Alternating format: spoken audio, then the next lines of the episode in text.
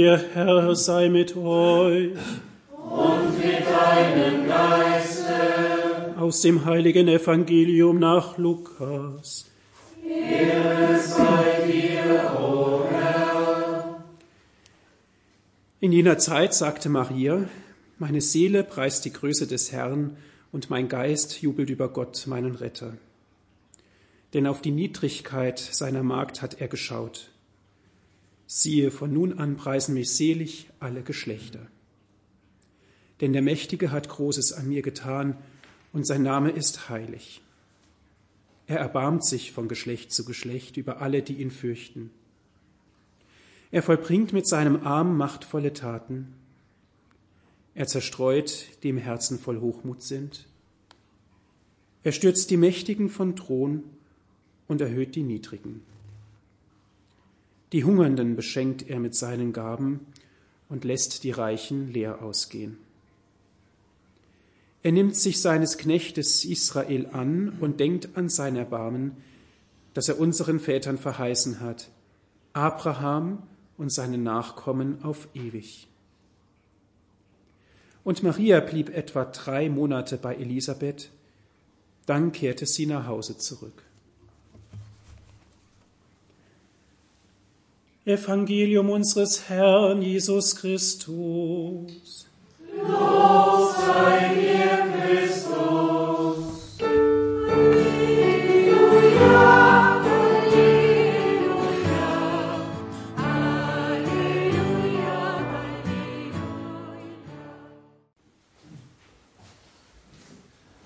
Lieber Andreas, liebe Brüder und Schwestern im Herrn, heute kommt viel Politprominenz nach Balderschwang, weil ein großer Lift eingeweiht wird und ich habe dort die Segnung und die Ansprache. Und so einen aufgelegten Elfmeter lasse ich mir natürlich nicht entgehen und da werde ich auch mir erlauben, ein bisschen was zu christlich orientierter Politik zu sagen. Jetzt habe ich aber darüber, weil ich heute noch meine Ansprache habe, meine ursprüngliche in meinem Zimmer liegen lassen. Aber das macht nichts. Weil es um Bibelstellen geht, werde ich das auch so herbekommen. Liebe Brüder und Schwestern im Herrn, ich kann mich kaum erinnern, dass ich so eine positive Resonanz bekommen habe wie auf die Feier, auf diesen Gottesdienst hin am vergangenen Sonntag mit der Altarweihe. Und das ist schon ein gewaltiger Ritus, der ganze Altar. Hier haben wir es ja auch erlebt, wird mit Öl gesalbt, mit kostbarem Krisam und dann an fünf Stellen, den vier Ecken und der Mitte, sozusagen Leuchtfeuer entzündet aus Weihrauch. Der Rauch steigt empor. Und ich weiß noch genau, wie Bischof Andrew Francis das hier, im, hier bei diesem Altar, auf dem jetzt die Heilige Messe gefeiert wird, getan hat und dann zu mir damals gesagt hat, es war am 24. Juli, hast du das auch gespürt? Da habe ich gesagt, ja, ich bin jetzt nicht so charismatisch wie du, aber ich habe es gespürt, dass wirklich eine ganz starke Präsenz des Heiligen Geistes da war diese Shechinah Gottes, die, die, die Nähe Gottes, eine, ja, in dieser, in dieser Lichtwolke, in der er sich befindet. Es war gleichsam, als ob das Dach hier weggenommen wird und das direkt nach oben hinaufgeht. So eine Altarweihe, auch der, übrigens der Künstler Herr Wiegerling hat gesagt, er hat ja fast jedes Jahr mehrere Einweihungen, kann sich kaum erinnern, dass etwas so schön und gelungen war und so tief einprägend. Eine Altarweihe lädt natürlich ein, zu reflektieren, was in der Heiligen Schrift dazu gesagt wird. Besonders im Alten Bund ist ja der Tempel ein Vorausbild für den Tempel des neuen Bundes, für die Kirche. Und da an den entscheidenden Eckstellen, nämlich als der erste und der zweite Tempel entstanden sind, der zweite wurde dann 70 nach Christus von den Römern in Brand gesteckt, vernichtet, da gibt's hochinteressante Texte, die für uns jetzt auch sogar in Bezug auf Weihnachten noch wichtig sind. Als nun König David in seinem Haus wohnt und der Herr ihm Ruhe vor all seinen Feinden ringsum verschaffen hatte, sagte zu dem Propheten Nathan, ich wohne in einem Haus aus Zedernholz, die Lade Gottes aber wohnt in einem Zelt. Nathan antwortete dem König, geh nur und tu alles, was du im Sinn hast, denn der Herr ist mit dir. Aber in jener Nacht erging das Wort des Herrn an Nathan, Geh zu meinem Knecht David und sag zu ihm, so spricht der Herr, du willst mir ein Haus bauen, damit ich darin wohne. Und dann ist sozusagen gar nicht begeistert davon, Habe ich dir jemals den Auftrag gegeben und habe ich dich gefragt, warum hast du mir kein Haus aus Zedernholz gebaut? Und aus anderen Stellen wissen wir, dass der Herr sagt, du hast viele und schwere Kriege geführt, du hast viel Blut zur Erde fließen lassen, nicht du, sondern dein Sohn Salomo wird mir den Tempel bauen. König David war noch sehr jung, als er, war der Hirte, in den Dienst von Saul kam. Und es gelingt ihm, den Vorkämpfer der Philister in diesem berühmten Showdown, in diesem berühmten Duell, den Goliath zu erschlagen.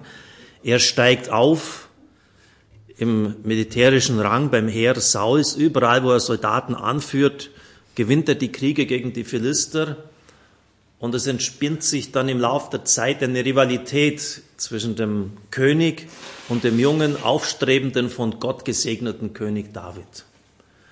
Und das artet dann richtig aus. Saul trachtet ihm nach dem Leben und David wird ein Heimatloser, ein Flüchtling.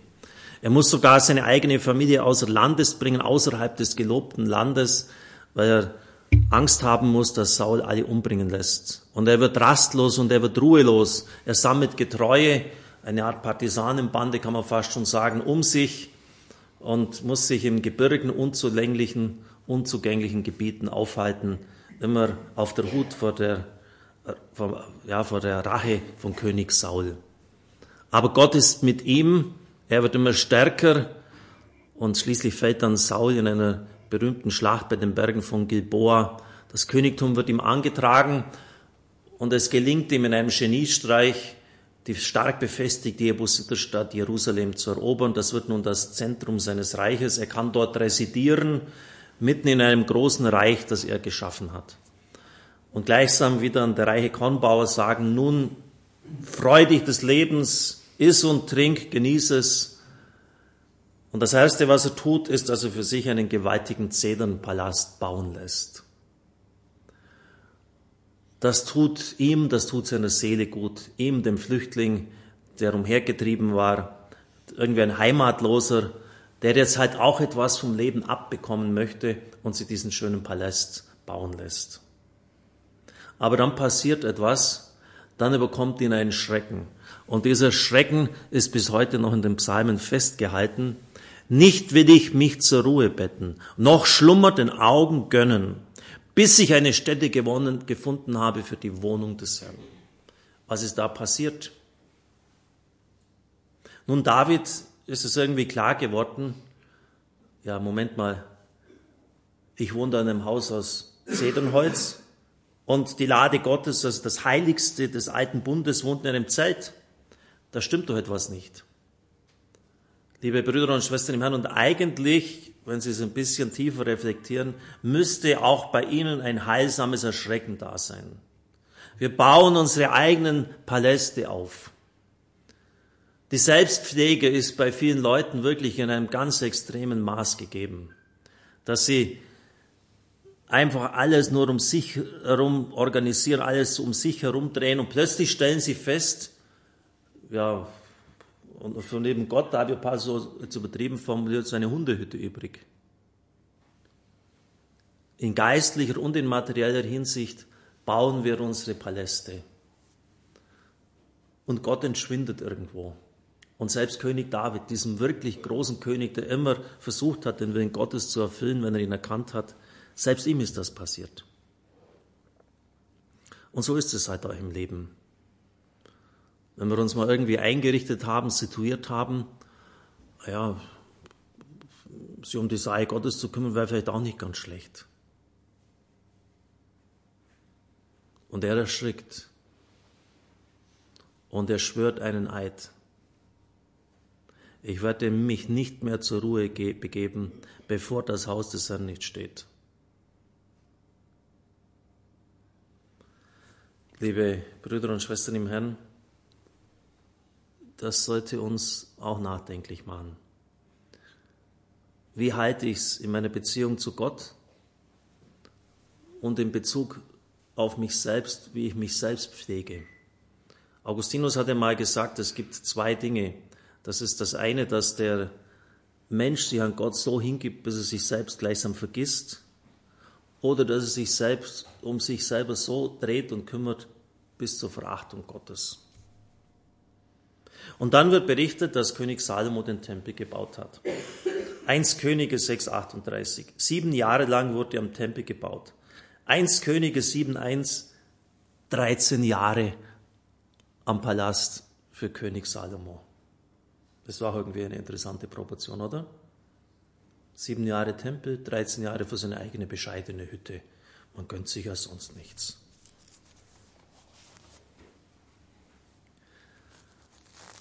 Dieser Tempel ist 586 vor Christus in Flammen aufgegangen. Die Israeliten kamen zurück und es war eine ganze erbärmliche, arme Zeit. Überall Not, Stadtmauern eingerissen, die Stadt in Schutt und Asche, das Land nicht kultiviert. Und der zweite Tempel soll gebaut werden, aber es geht nichts voran.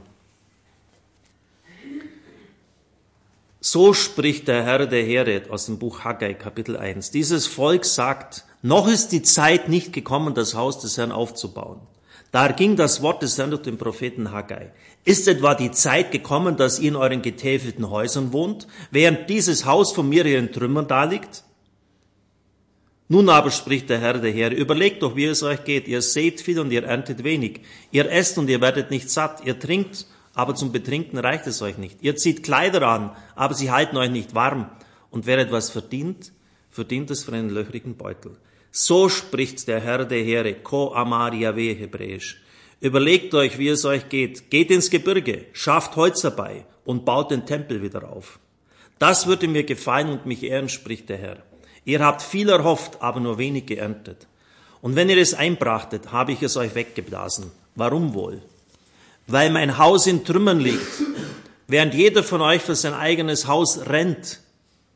Deshalb hält der Herr über euch den Tau zurück und die Erde hält ihren Ertrag zurück. Ich rief die Dürre über das Land und über die Berge, über das Getreide, über den Wein und das Öl. Über alles, was der Boden hervorbringt, rief ich die Dürre aus. Über Mensch und Vieh, über alle Arbeit eurer Hände.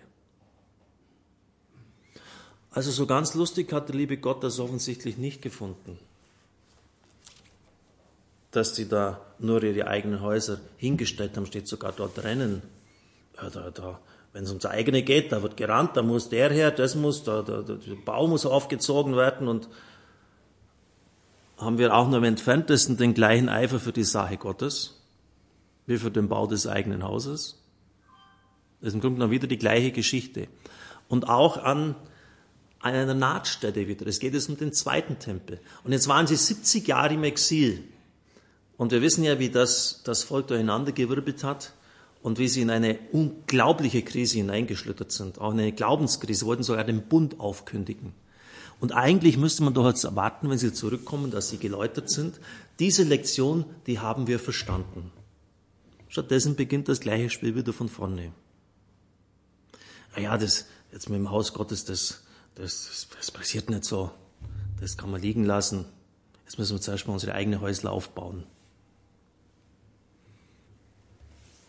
Aber das hat keinen Segen nach sich gezogen, liebe Brüder und Schwestern im Herrn. Und dementsprechend hat auch Gott reagiert, weil es ein massiver Verstoß gegen das erste Gebot ist. Du sollst den Herrn, deinen Gott lieben mit ganzem Herzen, mit ganzer Seele, mit all deiner Kraft. Und du sollst ihn nicht an die letzte Stelle setzen und erst dann an ihn denken, wenn du dein eigenes Leben zu 120 Prozent abgesichert hast. Und dann gibt es noch etwas ganz Außerordentliches, das leitet uns auf Weihnachten über, was im zweiten Buch der Makkabäer berichtet wird. Da ist nämlich ein gewaltiges Zeichen passiert. Sie haben dann den Tempel aufgebaut und er sollte jetzt eingeweiht werden. Als unsere Väter nach Persien, 2 Makkabäer 1, in die Verbannung geführt wurden, nahmen die Priester, die fromm geblieben waren, etwas von dem heiligen Feuer des Altars mit und verbargen es heimlich im Schacht eines leeren Brunnens. Sie versteckten es, so dass die Stelle allen unbekannt blieb. Darüber vergingen viele Jahre.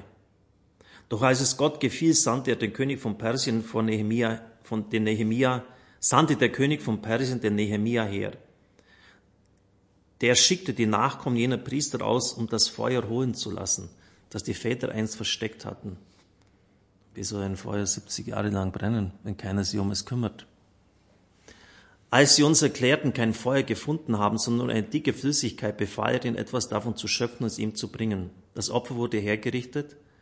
Dann ließ Nehemia von den Priestern das Brennholz, auf dem was lag, mit diesem zähflüssigen Wasser begießen. So geschah es. Nach einiger Zeit brach die Sonne hervor, die von Wolken verdeckt gewesen war, und ein gewaltiges Feuer flammte auf und alle staunten.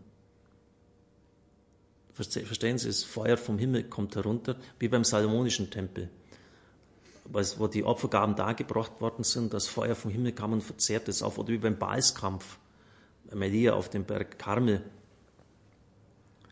Während das Opfer verbrannte, beteten die Priester und alle anderen. Die Priester begleiteten die Loblieder, die man sang, mit Musik. Als das Opfer verbrannt war, ließ Nehemiah das übrig gebliebene Wasser auf große Steine schütten. Da entzündete sie eine lodernde Flamme. Sie verzehrte sich im Schein des Feuers, das vom Altar her leuchtete. Dieses Ereignis wurde überall bekannt und dem König gemeldet. Nachdem der König die Sache untersucht hatte, ließ er den Ort um Frieden und für heilig erklären. Auch nahm er viele kostbare Geschenke. Und das Ganze geschah am 25. Kislev. 25. Kislev ist der 25. Dezember.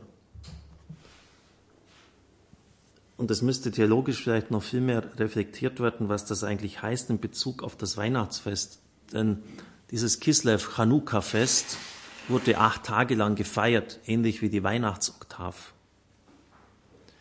Vielleicht auch ein Bild, das, was der Mensch bringen kann, ähnlich bei der Hochzeit von Kana, ist Wasser, hier sogar schmutziges, so verdrecktes Wasser,